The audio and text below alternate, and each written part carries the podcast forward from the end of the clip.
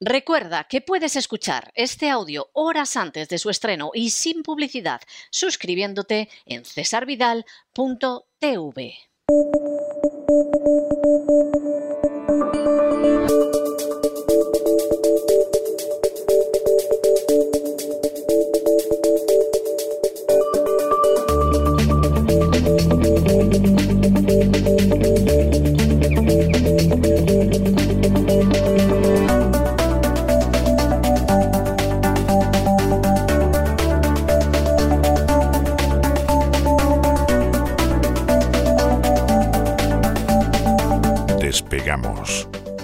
Lorenzo Ramírez. Corremos raudos y veloces hacia nuestro avión, atravesamos el umbral, nos tiramos en plancha sobre los asientos, nos abrochamos los cinturones, despegamos y nos vamos elevando por los aires hasta alcanzar nuestra altura y nuestra velocidad de crucero. Don Lorenzo, ¿qué hace usted con esa gabardina con el cuello subido y las gafas oscuras que parece usted de la Stasi? O sea, ¿está usted pensando en pasarse a los espías o, qué sucede? No me dé usted estos sobresaltos. Buenas noches. Buenas noches, don César. He llamado a Vladimir, pero es que sigue sin cogérmelo. Digo, bueno, a ver si así vestido, ¿no? A lo mejor en una esquina, ¿no? Con un periódico, ¿verdad? Sentado en el hall de un hotel y con unos agujeros en el periódico. ¿eh? ¿Cuánto daño han hecho algunas películas, don César? La verdad es que debajo de la gabardina voy vestido de porquero. Hoy, ¿eh? Permítame que me tome unos segundos, pero es que, es que no puedo evitarlo. Había un escritor español, yo creo que muy supravalorado, pero eh, tan supravalorado que yo no creo que ahora mismo lo recuerde nadie, pero fue un tipo muy supravalorado en su momento y es un escritor al que le gustaban los jovencitos. Hmm. Y tanto que en un momento determinado hasta se fue a vivir a una nación del norte de África, porque allí podía tener efebos con bastante facilidad y allí pasó sus últimos días. Entonces, en una etapa que vivió en Barcelona, eh, él llevaba una de estas gabardinas y de pronto se acerca a un jovencito, que además era un morito, que supuestamente se dedicaba a la prostitución. Y claro, se acercó con la intención de solicitarlo. Y cuando el morito le vio a, seis, siete pasos de él, empezó a señalarle con el dedo y a decir, ¡Policía! ¡Policía! ¡Policía! Entonces, claro, hay gente que se viste de una manera que te pueden malinterpretar. O sea, en vez de decir aquí viene el escritor homosexual en busca de jovencitos, ¿eh? pues el otro se pegó un susto de muerte y dijo, a ver si ahora la policía me va a detener por ejercer la prostitución callejera. Empezó a decir, ¡Policía! ¡Policía! Entonces. Fíjese, fíjese, fíjese, empieza usted fuerte eh, el, programa, ¿eh? Fíjese lo que está diciendo. Al señor ese le asustaba más que fuera policía a que fuera un escritor eh, homosexual que le gustaran los críos. Sí, sí. Eh, y hoy en día, además, el morito, en vez de decir aterrado, policía, policía, hubiera dicho, policía, te parto la cabeza, hijo puta. O sea, seguro, seguro que se hubiera sido la reacción y el policía no hubiera reaccionado por si luego lo sancionan en el cuerpo, que ya hay precedentes hasta grabados en vídeo. ¿Cómo ha cambiado el país? Eh? ¿Cómo ha cambiado? ¿Cómo ha cambiado? De hecho, ahora mismo una persona de 45 años homosexual puede decir que se considera una, una niña de 7 años ir al colegio, ¿verdad? Con, el resto de compañeros. Hemos visto algún caso por ahí. La verdad es que Cristina Segui tiene material, ¿verdad?, eh, eh, para su programa. Yo creo que va a tener que ampliar un poco el foco. Eh, la mafia feminista, no, la mafia absoluta social, ¿no? Aunque hoy, como le digo, no vengo con la gabardina, porque eso da lugar a malentendidos, como usted muy bien ha, citado. Vengo de porquero directamente. Vengo vestido de porquero aunque no me quiero manchar, la verdad es que la cloaca de los empresarios españoles no solo huele muy mal, sino que ha manchado ya la de por sí eh, frágil imagen de multinacionales, multinacionales tan destacadas, ya no solo como BBVA y Iberdrola, ¿no? que ya las hemos mencionado aquí muchas veces, sino de nuevo, don César, Repsol y CaixaBank, después de que la Audiencia Nacional haya vuelto a imputar a la petrolera y al Banco Catalán como personas jurídicas y a sus máximos dirigentes, Antonio Brufau e Isidro Fainé, por corrupción asociada a los ya famosos encargos realizados a las empresas de seguridad del excomisario José Manuel Villarejo. Brufao y Fainé relacionados con la corrupción, usted me quiere engañar porque es martes. O sea, usted se burla de mí porque soy joven. Además, además uno era un mandado. no sé, Brufau era un mandado, porque al final el jefe de Brufau era Fainé, porque CaixaBank era quien tenía la, la, participación mayoritaria de, de, Repsol y además para fastidiar a unos mexicanos. No me diga que esto no es de culebrón absoluto. ¿Mm? Sí, yo, yo de Fainé tengo la peor opinión, ¿eh? o sea, no, no se lo voy a ocultar porque... Antes de la imputación se refiere que ya tenía una opinión eh, bastante Yo tengo muy mala opinión de Fainé desde el año 2004. O sea, el café lo paga usted, ¿no? ¿Eh? Eh, no, el café no lo pagué yo, pero es milagroso. Pero, pero realmente tengo, y, no hubo nada más que un café, además, quisiera aclarar, pero tengo, tengo muy mala opinión de Fainé. Y es verdad que a veces eh, una persona te da una mala impresión, pero luego dices, pues mira, me he equivocado, era una persona decente pocas veces sucede, pero sucede a veces, ¿no? Y a veces sucede lo contrario. Mira, pensaba que era una persona mm. honrada y va por ahí pidiendo el exterminio de las ratas. Bueno, o sea, pueden pasar cualquier cosa, ¿no? Pero, pero eh, en el caso de Fainé, a mí me causó una pésima, pero pésima impresión cuando lo conocí en persona y con el paso del tiempo mi opinión sobre Fainé no ha hecho nada más que empeorar. ¿eh? Pues la Audiencia Nacional le vuelve a imputar. Pero de ahí a relacionarlo con la, con la corrupción. Claro, es que vamos a ver, vamos a ver. Scoldinen, Scoldinen. Vamos a ver. El señor Urufao y el señor Fainé fueron desimputados. Una palabra que, doña Sagrario, lo siento mucho. Es lo que hay. Es, que si no, lo digo en inglés. Es mejor que lo diga en español, aunque sea mal. Les retiraron la imputación. ¿eh? Dejaron de estar imputados el señor Fainé y Urufau, porque el juez Manuel García Castellón, que es el que lleva pues, todas las piezas eh, de José Manuel Villarejo, no sé, le llamarán el juez Lego, porque con tanta pieza, don César, yo no sé. Sí, eh, sí es como el Exin Castillos, pero a lo bestia. no sé, yo después de esto supongo que se cogerá unas vacaciones o algo, este señor. Eh, que contrate seguridad, también, también se lo voy a decir, ¿no? Entonces les retira la imputación a pesar de que hay un audio importante en el cual eh, pues, se muestra que hay un entente entre Villarejo, el jefe de seguridad de Repsol y el ex jefe de seguridad de eh, CaixaBank, hablando entre los tres de cómo podían fastidiarle la vida a Pemex y en concreto al señor Luis de Rivero. Y eh, de esa conversación, pues hay indicios en esa conversación de que tenían conocimiento tanto Burfau como Faine. Declararon los dos, dijeron que sí, que en principio tenían, eh, iban a intentar proteger los intereses de sus empresas, etcétera, etcétera. Es decir, admitieron que había un problema con Pemex, pero ellos siempre negaron conocer eh, tanto a Villarejo como a sus empresas. Hay que recordar, lo digo porque eh, no se suele recordar y yo creo que es voluntario, por lo que no se recuerda, el señor Villarejo ha trabajado en las cloacas estatales a las órdenes de prácticamente todos los ministros del Interior de esta supuesta democracia y ha sido condecorado por ello. Varias veces. ¿eh? No, una, varias veces, ¿no? Entonces, el responsable de que vuelvan a estar imputados Brufay y Fainé no es el juez. Es el juez de forma un poco tangencial. Y me voy a explicar. Es la Fiscalía Anticorrupción, que a su vez está a las órdenes de la Fiscalía General del Estado, al frente de la cual está una vieja conocida por todos, ¿verdad? Dolores Delgado, alias Lola, anterior ministra de Justicia, y que le une una relación con el propio Villarejo, una relación cruzada en la que también hay medios de comunicación afines, miembros de servicios de inteligencia, CNI, exministros del Opus Dei, y hasta un juez ¿Qué, cosa, qué cosa tan rara, antiguos ministros del Opus Dei. Mire, usted, usted, don Lorenzo, me quiere enredar hoy. O sea, pretende usted que Fainé y Brufau tienen que ver algo con la corrupción y que hay antiguos ministros del Opus Dei en una trama infecta. Me quiere arrastrar por el camino del mal, eh, don Lorenzo. Era una, trama infecta que además afecta a un preboste del Opus Dei. que sería Fainé. Cuidado, claro, claro, es que es otro, sí, sí. Claro.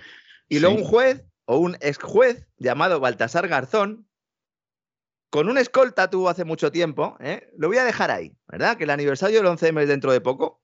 El escolta de Baltasar Garzón. Busquen, busquen por ahí y prepárense, porque tenemos algo, una sorpresita preparada para ese aniversario del 11M. ¿no? El señor Baltasar Garzón, que además resulta ser la pareja sentimental de la propia Delgado. Espectacular. Es espectacular. La verdad es que si quisiéramos escribir una novela con todos estos ingredientes, seguro que no se nos ocurrían tantas relaciones. No, no, no se la creería nadie. Pensaría que, que exageramos, eh, en plan de, han querido meter a todos, al Opus, al Partido Socialista, la Judicatura, la Fiscalía. La Iglesia Católica. Las compañías energéticas, la Iglesia Católica. Es imposible, es inverosímil. Leyenda negra. Porque usted no ha estado nunca en España.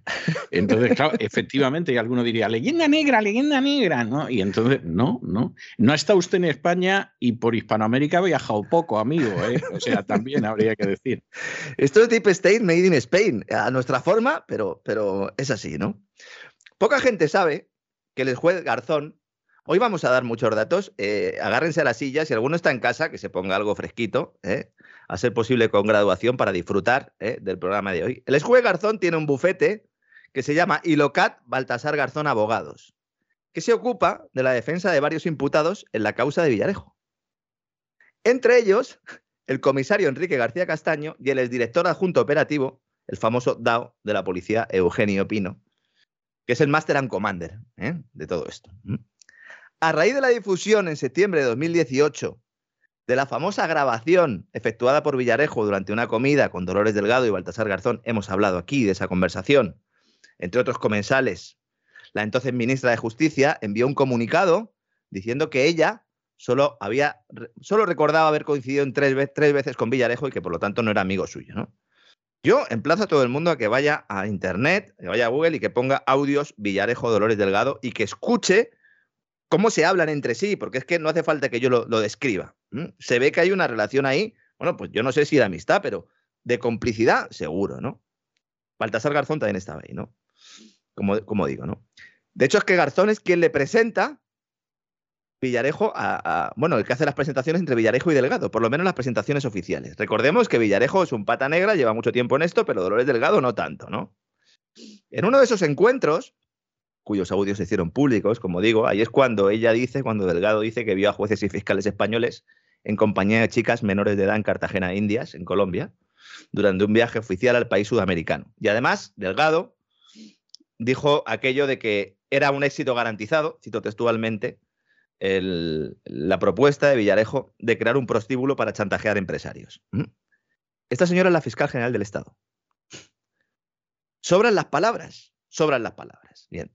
En este contexto es en el que avanzan cada una de las múltiples causas que hay en la Audiencia Nacional relacionadas con Villarejo. Y hoy hay novedades, hay novedades importantes además de esa imputación. Porque, en teoría, se iba a dar ya carpetazo también al tema de Iberdrola y BBVA y no, se prorroga otros seis meses más. Yo la verdad no sé el juez eh, qué espera encontrar nuevo, porque yo creo que ya han comparecido todos los que tenían que comparecer, hay audios, hay un informe forensic, el propio juez se ha quejado de la falta de colaboración de algunos, especialmente el presidente de BVA. Eh, el caso de Iberdrola quizás es el que tenga más flecos, pero esto se está alargando en el tiempo y está beneficiando a algunos y perjudicando a otros. Y esto es política, lamentablemente. En lo que a empresas del IBEX se trata, parecía que solo Iberdrola y BVA iban a seguir imputadas por estos encargos, ¿no? Porque Repsol y CaixaBank habían sido retiradas del foco. Pero ahora resulta que la sala de lo penal de la Audiencia Nacional acepta el recurso presentado por la Fiscalía Anticorrupción. Es decir, es la Fiscalía la que dice, no, no, a estos hay que imputarlos. Esto hace unos años eh, eh, no nos lo habríamos creído, porque la Fiscalía lo que hace es proteger a los empresarios. ¿Por qué no protege a estos dos en concreto? ¿Tiene algo que ver eh, que Dolores Delgado tenga las relaciones que planteábamos antes? No lo sé. Esto habrá que investigarlo, ¿no? ¿Mm? Señores jueces también, ¿no? Tendrán ustedes que investigarlo, ¿no? A través de una resolución dictada ayer, el tribunal revoca la decisión del juez instructor de Manuel García Castellón, que archivó la causa contra ellos el pasado 29 de julio, contra Brufau y contra Fainé. Y aquí lo que se investiga no es si contrataron a Zenit, que, eh, es el grupo empresarial de, de Villarejo. Es decir, eso está demostrado. Sino si lo contrataron para ejecutar una supuesta operación de espionaje en 2011 contra Luis del Rivero, el empresario de SACIR, Recordamos todos aquella operación famosa de desembarco de SACIR en BVA o intento, ¿verdad? Con Miguel Sebastián por medio, hace ya muchos años. Y de hecho, dentro de esta operación, el comisario Villarejo presuntamente extorsionó a Miguel Sebastián en aquel momento, que quería vengarse básicamente de Francisco González en BVA porque le había echado el servicio de estudios, donde era el director él. Es decir, así se hacen las cosas en España, ¿no? La búsqueda del bien común creo que lo llaman algunos. Sí. O sea, lo que hay es unas venganzas sórdidas y unos agradecimientos no menos sórdidos. Y puñaladas traperas. De hecho, lo de Miguel Sebastián, poca, poca, gente lo sabe. Miguel Sebastián sale en una rueda de prensa, siendo el responsable del servicio de estudio de BVA. Para el que no lo sepa, los servicios de estudio de los bancos pues eh, suelen sacar informes donde hacen valoraciones de, y, impacto de política económica. Eh, suelen eh, ser una de las formas ¿no? en, la que, en la que las entidades financieras em, tejen sus relaciones con, con los políticos, digámoslo así. Y entonces él salió. Es una manera muy elegante, le ha quedado a usted elegantísimo la forma en que lo ha dicho. Muchas gracias, don César. Eh, es que vengo de porquero, pero con estudios. ¿eh? no, no, no, no, pero lo ha dicho usted con una elegancia que vamos, que. entonces, don Miguel. Don Miguel Sebastián sale en una de esas. Y entonces lo que plantea es que es necesario hacer una reforma fiscal eh, y poner un tipo único de IRPF, que es una propuesta que desde el mundo liberal se ha planteado muchas veces, pero que iba en contra de lo que quería el gobierno, y entonces Francisco González se lo carga, ¿no? se carga a eh, Miguel Sebastián. Y desde entonces, pues en la cabeza de Miguel Sebastián estaba la venganza. Y le intentó, esa venganza fracasó y además, eh, insisto, le extorsionaron presuntamente, porque en el sumario lo que hay es que incluso extorsiones sexuales a través de amantes que vivían al sur del Río Grande. Lo más chusquero que pueda ser, pues es lo que es este caso, ¿no? O estos casos. Aquí, eh, claro, eh, Luis de Rivero, mm, yo entiendo, ¿no? la versión que pudiera tener Miguel Sebastián, pero ¿por qué le tenían aversión Brufau y, y Fainé, nuestros amigos eh, imputados ahora? Básicamente porque Luis de Rivero lo que quería era hacerse con Repsol con un pacto que había logrado con la mexicana Pemex. La mexicana Pemex y, y, del Rivero hacerse con Repsol.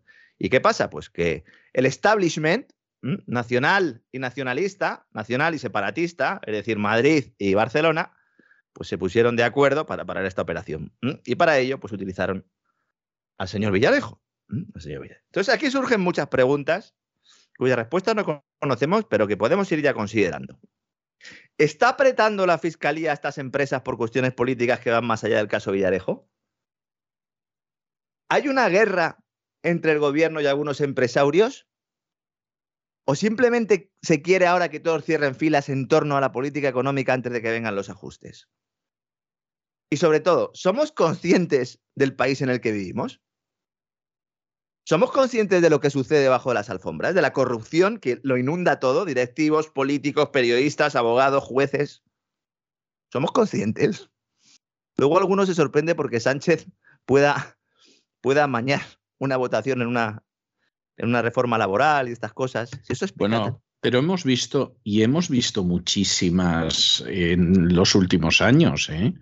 O sea, fíjese, incluso para que no haya gente que piense que, me fijo solo en Sánchez, que, que, yo no sé cómo hay gente que se queda solo en lo más cercano pero, pero sin ir más lejos, la propia acción de eso que han llamado el araquiri de las cortes franquistas, idealista, etcétera, etcétera, pero que va a los procuradores al que no le prometieron un puesto, hubo a quien le prometieron un viaje a Mallorca. Hubo a quien le prometieron que, a la hija la colocaban en algún sitio, o sea que, y, y, aquello fue masivo, es decir, se quedaron votando en contra de la ley de reforma política cuatro, que claro, algunos habían hecho la guerra al lado de Franco, como podía ser el caso de Girón y algo así, pero quiero decir, ahí eh, masivamente los procuradores no votaron por el bien de España, no digo que alguno no se lo creyera, ¿eh? sino que está más que demostrado que, se repartieron prebendas. Y luego hemos tenido muchas cosas, o sea, hubo un tamallazo en Madrid, hubo un, gomarcazo en, en, Aragón, o sea, ha habido infinidad de historias de este tipo. Entonces, yo esto de que de pronto la gente se escandalice, hombre, es una vergüenza, pero vamos, es un bochorno, es un bochorno básicamente. Es un bochorno y es una vergüenza, mm. pero que la gente en estos momentos esté escandalizada con Pedro Sánchez y toda esta historia y luego, sin embargo, pues eh, de esto no se acuerde. a mí me parece verdaderamente de que la gente es muy tuerta y solo ve por un ojo y que la gente es muy amnésica. Y luego que esto es tan grave que asomarse a ese abismo, eh, pues desde un punto de vista simplemente humano, pues es contraproducente. Es decir, yo entiendo que hay muchas personas que dicen, no, no, no puede ser, esto que está contando Lorenzo, no, esto, esto no puede ser así. Al principio, cuando empezamos el programa, hace ya, ya llevamos ¿eh? unos cuantos despegamos, la gente decía, no, no, esto no puede ser. Luego ya dicen, no, no, esto no, no puede ser así. y al final dicen, ahí va, pues era peor de lo que había contado este, ¿no? Lamentablemente es así, porque yo me quedo en información oficial, en información judicial hay alguna fuente que me cuenta alguna cosa. Eh, yo aquí cuento lo que puedo contar también. Lamentablemente, eh, pues eh, aprecio lo que es la vida mía, básicamente, ¿no? Y esto es así. Pero es que no hace falta investigar mucho más. Es que con lo que hay encima de la mesa ya se podría tumbar toda la credibilidad del sistema, ¿no? Nuestros oyentes saben que ya hemos dedicado varios programas a explicar el caso Villarejo, analizar las declaraciones de este miembro de los servicios de información de la policía. No voy a insistir en ello, está la hemeroteca pueden acudir a cesarvidal.com, ¿eh? forma gratuita, ahí están todos los programas que hemos hecho sobre esto, porque todos estos programas los hemos hecho en abierto. Más allá de creer o no lo que dice este señor sobre asesinatos de Estado, sobre terrorismo de falsa bandera, sobre desvergüenzas reales, lo cierto es que esto apesta. Y se condene a quien se condene, todo terminará con un cierre en falso, que servirá para lavar algunas conciencias, no se solventará ningún problema, algún directivo eh, se marchará para que venga otro, con el beneplácito ¿no? del poderoso, y la ponzoña ha llegado hasta el tuétano y todo lo que no se amputar es una medida insuficiente. ¿eh? Y no se va a amputar. Eh, está clarísimo que no se va a amputar. ¿no? Estamos hablando de pinchazos de teléfonos ilegales, evidentemente, espionaje a rivales, espionaje a accionistas, chantaje a ministros con cuestiones sexuales, algunas de ellas. Tenían intervenidos hasta los teléfonos del Palacio de la Moncloa, ¿eh? Hombre, es que ya si lo haces vas hasta el final, ¿no?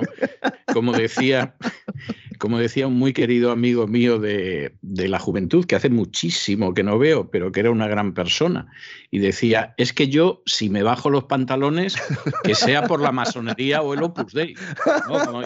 Espero que no fuera el mismo de la gabardina que contaba usted antes. No, no, no, no, no, no, este era, era un buen tipo, era un catalán muy buen tipo, que hace mucho que no lo veo, y era buen tipo. Pero él decía, eh, y además era una persona eh, muy íntegra, de hecho tuvo problemas precisamente por cuestiones de integridad. Y, en una ocasión me acuerdo que me dijo eso. Y, Hombre, es que si me voy a bajar los pantalones, que sea con la masonería o el Opus Dei. Es decir, ya si te vas a corromper, no puede ser con el Departamento de Educación de la Generalidad de Cataluña. ¿no? Es ridículo. O sea, tiene que ser algo a lo bestia, ¿no? Bueno, pues Bueno, pues ya, ya si vas a hacer el mal y si vas a pinchar teléfono, pues hasta la Moncloa. Pero claro, eh, no estamos hablando de pinchazos tradicionales, de que se llama una compañía y dice, oye, el número tal. No, no, estamos hablando de maletines, eh, además diseñados por israelíes, de esto saben, saben latín, ¿no? ¿Verdad? Eh, a este respecto y tienen una tecnología punta y uno de los maletines o uno de los equipos que utilizaba y que entiendo que seguirá utilizando, ¿no? Las empresas del señor Villarejo pues son maletines que directamente esto es de ciencia ficción, es decir, te pones ahí a unos cuantos eh, metros, eh, te pones ahí con tu maletín y grabas eh, todo lo que se dice, como en las películas de James Bond, ¿no? Lo que pasa es que en este caso, pues con algo de barriga y con torreznos, ¿no? En el bar y cañita de turno, ¿no? Es, es mm, algo así como un torrente. estaríamos hablando de esto, lo que pasa es que es una imagen que se el nos brazo ha vender. del espionaje en este caso, ¿no? Claro, lo que pasa es que es una imagen de la ley, sí es una imagen también que tiene, que tiene él, pero evidentemente él es la cara ¿no? de un equipo y ha trabajado con gente. Sus informes son muy chusqueros. Yo he leído muchos de los informes de Villarejo. Yo, de otro tema, eh, puedo tener conocimiento eh, intelectual por haber, leído, indirecto, pero es que en este caso yo he leído muchos de los informes de este señor y la mayor parte de ellos son una basura, eh, que yo no sé cómo se estaba pagando por eso. Seguramente porque lo que se estaba pagando era otra cosa. ¿no? Y, y ese es el problema ahí, que son informes que tampoco terminan de... de que sean del otro mundo, además. De tener la relevancia eh, que implica todo lo que se ha tenido que hacer para elaborarlos, ¿no?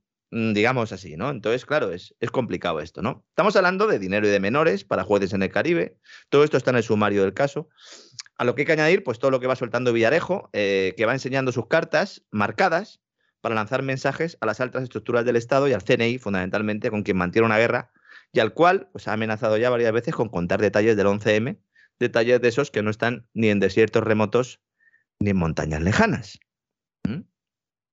Que Pero- decía aquel, sí. Desenfocando, Villarejo desenfoca. ¿Mm? Villarejo enseña un poquito, pero desenfoca. Como diciendo, al final vo- voy a alargar. Y voy a alargar sobre esto. Entonces, claro, la mejor manera de amen- de amenazar pues, es citar un tema y plantear alguna tesis que no sea la oficial, pero que tampoco sea la real. ¿m?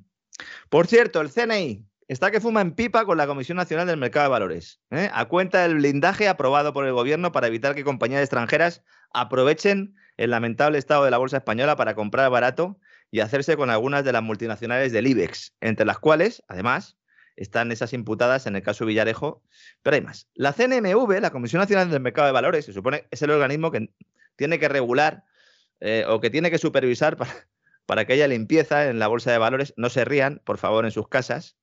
¿Eh? Si, ya a la Security and Exchange Commission, a la SEC, se las meten dobladas, imagínense ustedes a la CNMV española. Pues imagínense, ¿no? Ha pedido la CNMV que se retire este escudo legal para permitir que las, co- que las cotizaciones de las empresas, el precio de las acciones, reflejen ese supuesto interés de grupos extranjeros. Es decir, quitamos el blindaje antiopa y entonces, si realmente hay interés por ellas, pues subirá el precio de esas acciones. Pero el CNI dice que no, que no puede ser, porque eso abriría la puerta a que China compre empresas estratégicas para España, ¿no? Otra vez con los chinos. Que vienen los chinos. Ya sabe usted, don César, ¿no? Alguno de nuestros oyentes pensará, pero vamos a ver, ¿este hombre no está haciendo un programa de economía? ¿No está hablando de empresas? ¿Por qué el CNI se mete en estas cuestiones?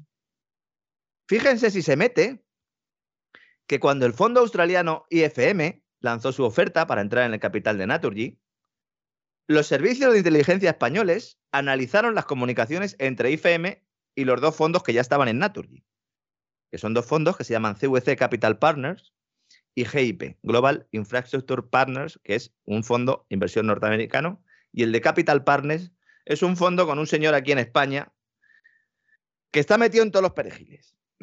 ¿Para qué investigó el CNI? Para determinar si existía un pacto, que sería ilegal, por supuesto, para hacerse con el control de la eléctrica y quitárselo precisamente a la CaixaBank de Fainé. ¿eh? ¿Por qué es ilegal? Porque uno no puede lanzar una OPA y entonces llamar por teléfono al fondo de inversión que está dentro de esa compañía y decirle, oye, pásame información confidencial y así puedo yo lanzar una oferta. Esto no se puede hacer. Entonces el CNI decidió investigar si esto se había hecho efectivamente o no. No hay ninguna prueba de que esto se haya hecho o no. Aunque a mí me dicen que el gobierno sí tuvo conversaciones con el CNI el CNI le dijo que había serios indicios de que esto pudiera ser así, pero no hay ninguna prueba, no hay ningún documento, por lo menos que se haya hecho público todavía en este sentido. Bien, los señores del CNI hacen el espionaje después de que la eléctrica española le dijera que la información que tenía el fondo australiano y que usó para lanzar la oferta, como digo, no la podía conocer sin haber tenido acceso pues, a esos datos confidenciales internos que solo pueden tener los accionistas de referencia. ¿Esto se está haciendo en estos momentos en otras empresas? Porque claro, aquí nos ponemos todos a analizar el, árbol y no vemos el bosque. ¿A cuántas empresas está ahora mismo eh, investigando sus comunicaciones el, CNI? Esto es, el mercado libre, ¿no? Era a lo mejor esto es el capitalismo inclusivo, porque incluyes al CNI también en, ¿no? en las decisiones de las empresas. Hace unos años, el rey llamaba por teléfono, ¿verdad?, para poner y quitar consejeros en las empresas, ¿no? Es que esto es peor. Esto es mucho peor porque, bueno, colocaba algún amiguete y tal, ¿no? Algún, algún amiguete que había hecho algún negocio con él. En el libro de Juan Fernández Miranda, ¿verdad? Que usted eh, le entrevistó para La Voz. eh, y de Chicote, que siempre me olvido porque Juan es amigo mío, a Chicote le conozco menos, luego se enfada. Eh, los papeles de Manglano, ¿verdad? Se, se analizan y sobre todo se muestran, ¿no? Con crudeza eh, qué era lo que sucedía en España por, por aquellos años, ¿no? Pero es que esto es mucho peor.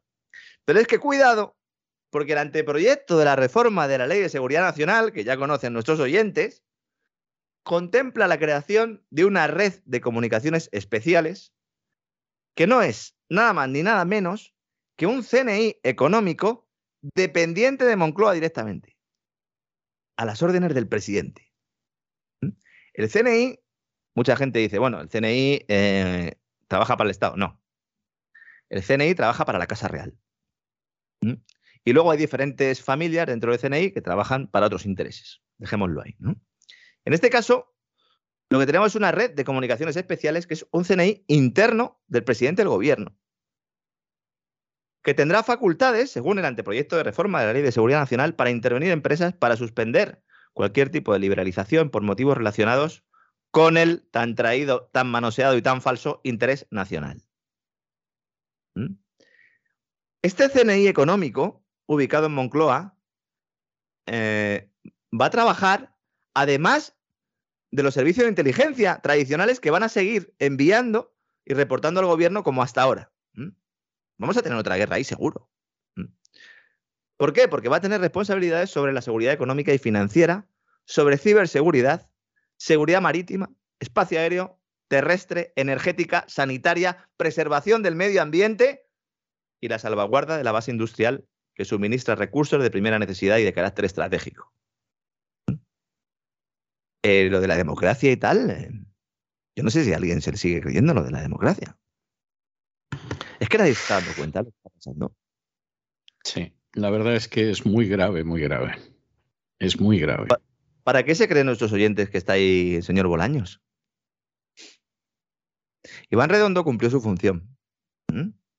Hizo de puente entre determinadas empresas y el gobierno, sirvió para manejar los tiempos electorales, colocó bien al presidente en una posición de... Básicamente nos tiene a todos debajo de la bota, ¿no? Pero ahora ya hacía falta otra cosa. Ahora ya hace falta, pues de alguna manera, ahogar, ¿no? O poner la mano en el cuello de esa sociedad que ya previamente había sido manipulada. Los defensores del gobierno, los propagandistas de turno, dicen que este tipo de actuaciones de los servicios de inteligencia se realizan también en otros países. Y siempre se pone el ejemplo de Estados Unidos, ¿no? Pero aquí me, gustaría detenerme un momento porque hay mucho interesado en confundir al personal y de paso atacarnos a los que informamos pues, con, la mayor honestidad posible, ¿no? aunque podamos equivocarnos, como todo el mundo. En Estados Unidos existe una independencia judicial que está a años luz de lo que podemos tener en Europa y por supuesto en España. Además, hay una transparencia de tal magnitud que podemos conocer casi al detalle las mayores barbaridades que cometen los servicios de inteligencia y las agencias oscuras del Pentágono como el DARPA, por ejemplo, la agencia de la que hemos destapado muchas vergüenzas, usando como base principal la información que ha proporcionado el propio Pentágono. Efectivamente, efectivamente. Bien por filtraciones, por investigaciones periodísticas, o lo más importante, por peticiones de asociaciones que reclaman documentos y se los entregan. Los correos electrónicos de Fauci los conocemos porque hay una asociación que las reclama.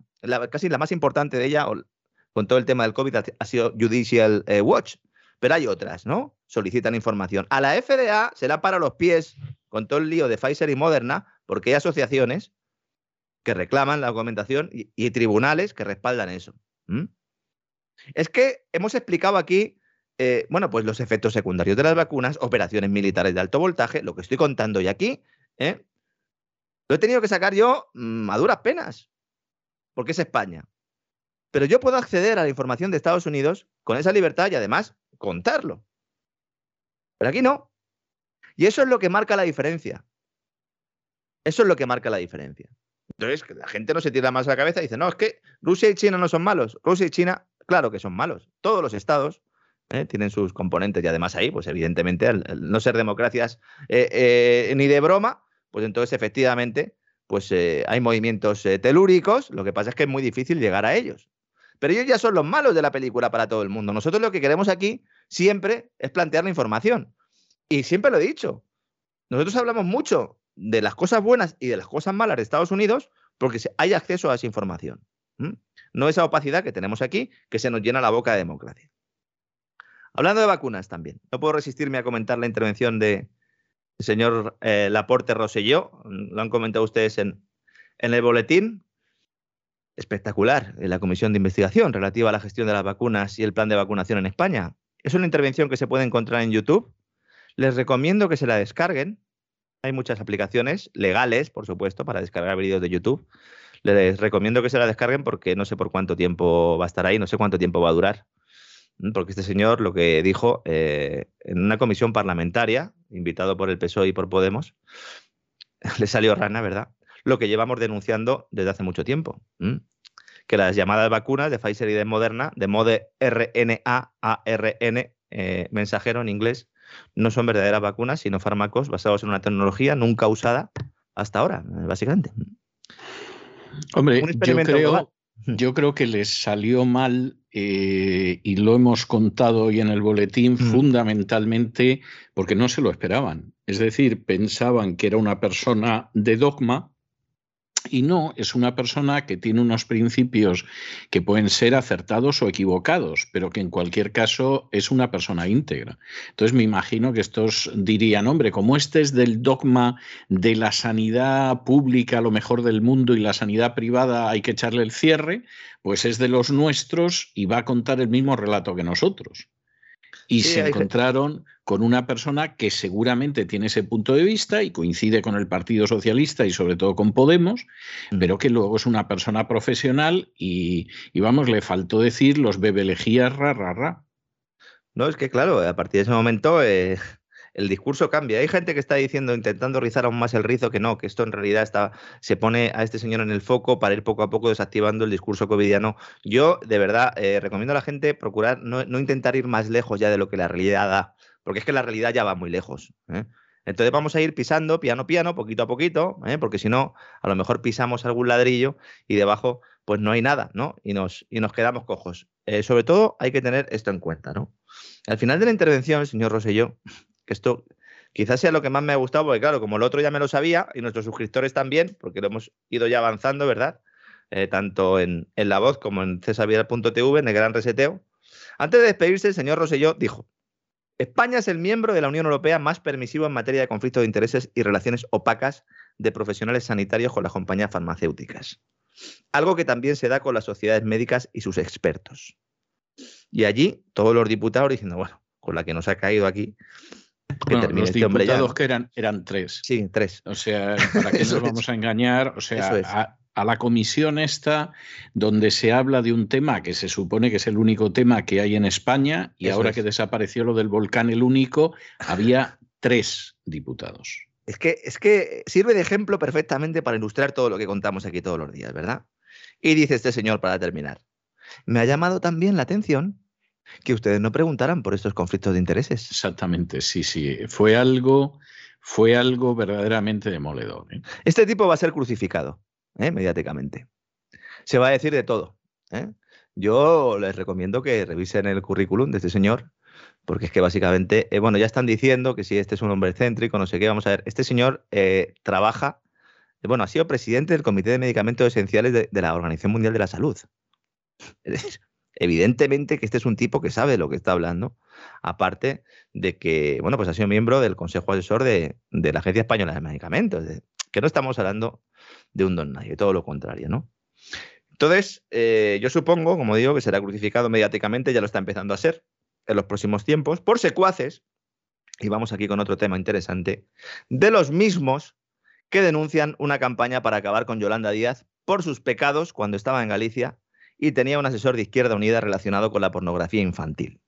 Hemos estado dejando caer, ¿verdad?, en los últimos meses que había ahí algún tipo de información que podía fastidiar a Yolanda Díaz y que podía aparecer en algunos medios de comunicación. Bien, esta información ya ha empezado a salir en medios de comunicación.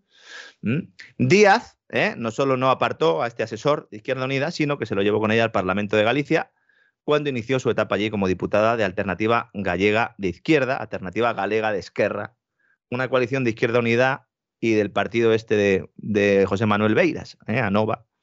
Y años después, este asesor fue detenido. Pues bien, resulta que en la actualidad se está investigando la actuación de Díaz en todo este proceso, pero no lo están investigando instancias judiciales. Ni siquiera eh, las fuerzas y cuerpos de seguridad del Estado de forma oficial, sino que se está haciendo desde la cloaca.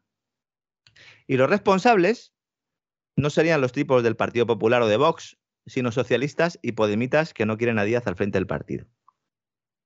Díaz, o mejor dicho, su equipo, que están demostrando bastante inteligencia en todo este proceso, han decidido responder planteando que esto es un ataque político porque ella en realidad aspira a más, con lo cual han conseguido darle la vuelta a la tortilla.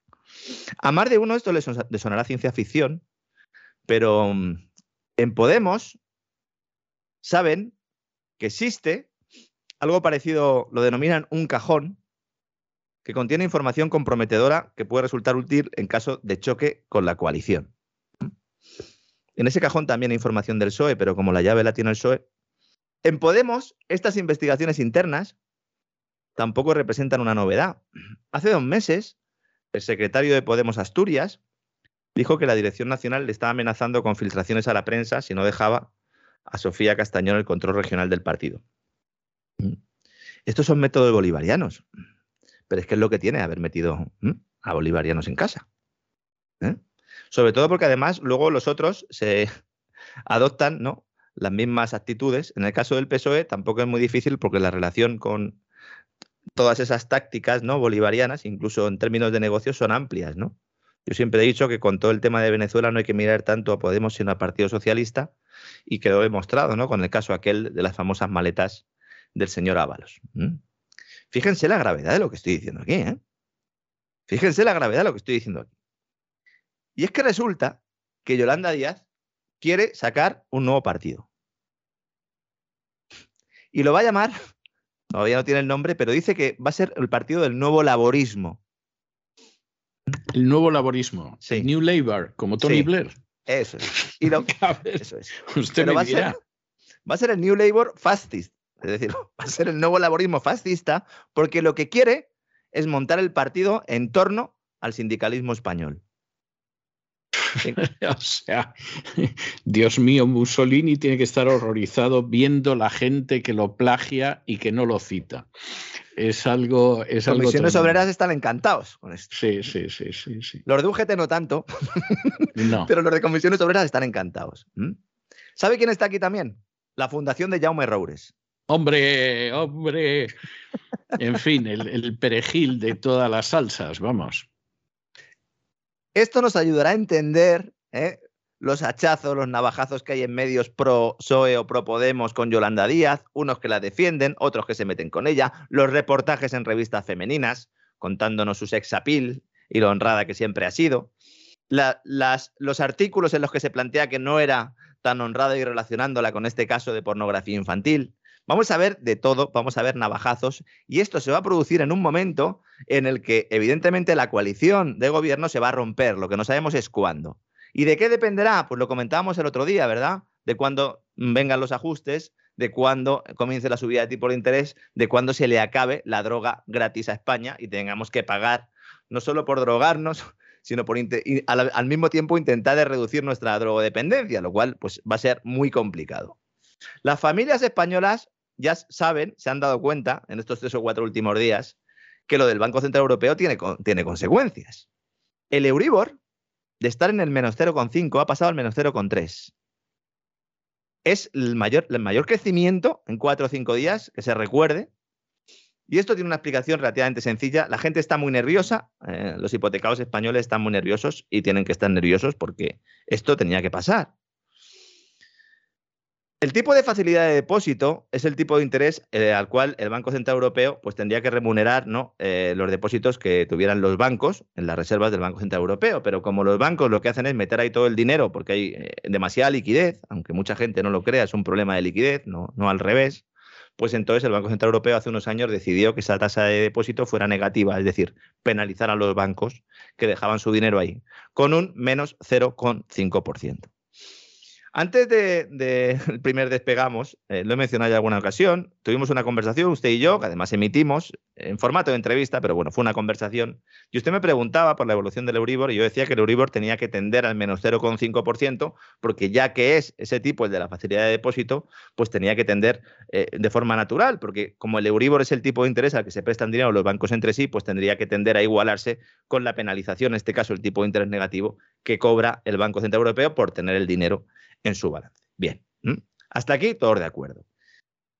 Si Lagarde dice que puede subir tipos o deja caer que puede subir tipos de interés a finales de este año o a principios del que viene, eso implica que primero se tienen que producir dos cosas. Una, la retirada del programa de compra de estímulos, de compra de deuda, mal llamado el programa de estímulos, plan de estímulos. Y dos, ir subiendo progresivamente ese tipo de facilidad de depósito. Bien, para que vaya a terreno positivo. Si sube, es decir, si pasa del menos 0,5 al menos 0,4, al menos 0,3, así hasta el 0, pues eso, esa va a ser la línea que siga el Euribor. Es decir, que mientras el Banco Central Europeo siga eh, diciendo o siga planteando que es cierto eso, de que se retiran los estímulos y de que viene una subida de tipo de interés, el Euribor irá subiendo. Lo cual puede introducir aún más munición en esa burbuja inmobiliaria que estamos viviendo, porque va a haber mucha gente que a lo mejor iba a comprar vivienda dentro de unos meses y compra ahora. Porque dice, no, no, es que dentro de unos meses los intereses van a estar altos. Con lo cual, este es el típico efecto de fin de ciclo, cuando una burbuja ya al final, ¿no? Se empieza a inflar de forma desesperada, ¿verdad? Y es ahí cuando explota. Es ahí cuando explota. Cuidado con esto, no se está contando en ningún sitio. En la crisis de 2007-2008 tampoco se contaba en ningún sitio. Yo trabajaba en el diario Expansión y no me dejaban escribir sobre estas cosas. Me acuerdo un artículo de que viene el lobo del ajuste inmobiliario, eh, eh, octubre, noviembre de, de 2006. Eh, me, encendieron el pelo lumbre de la bronca que me echaron en aquel periódico, César. Mm, si me está escuchando alguno de los que trabajaba por aquella época. Asentirá avergonzado con la cabeza, sí. sí. Además fue una bronca agridulce, porque según me estaban echando la bronca, me recordaba yo, pasé por una sala donde unos meses antes, unas navidades, pues habrían tenido que prácticamente que llamar a una señora de la limpieza, a un grupo de, limpieza para que arreglaran ese cuarto, porque todos los jamones que habían regalado las empresas españolas a buena parte de los periodistas económicos españoles, pues habían ido soltando tocino y, grasa y el suelo estaba impracticable. ¿eh? Eh, para que vea la gente. Yo, yo sé algún otro sitio donde, por el contrario, eh, por el contrario, eh, había algún guardaespaldas que se llevaba los jamones que mandaban al director de, alguno de los programas. Un jamón en concreto. Uno, sí, uno en concreto, sí. Uno en concreto, sí. Sí, Que, no vimos, que no vimos por allí. Eh, yo estaba a su vera en esa época. Bien. Sí.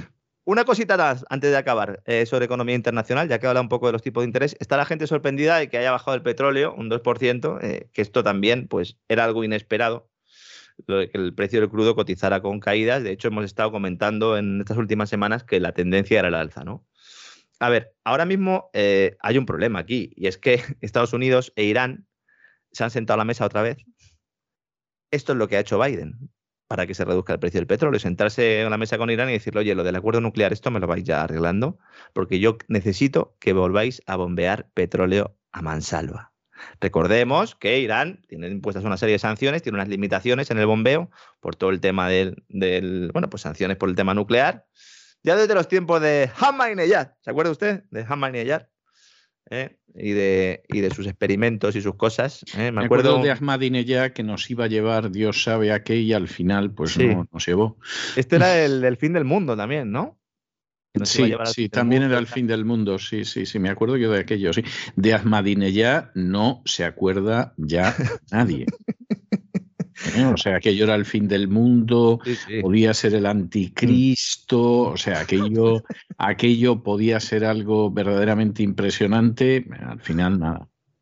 Bueno, si finalmente logra Estados Unidos eh, tener éxito en esto, pues eh, las exportaciones de oro negro del país asiático, bueno, de Irán, del país persa, miembro de la Organización de Países Exportadores de Petróleo, pues se crecerán y por lo tanto eh, pues habrá una cierta relajación en los precios del petróleo que le vendrá muy bien a la Casa Blanca. Por eso eh, el mercado estaba hoy descontando ese principio de acuerdo. Estamos hablando de que si hay acuerdo, eh, pues más de un millón de barriles diarios de petróleo iraní.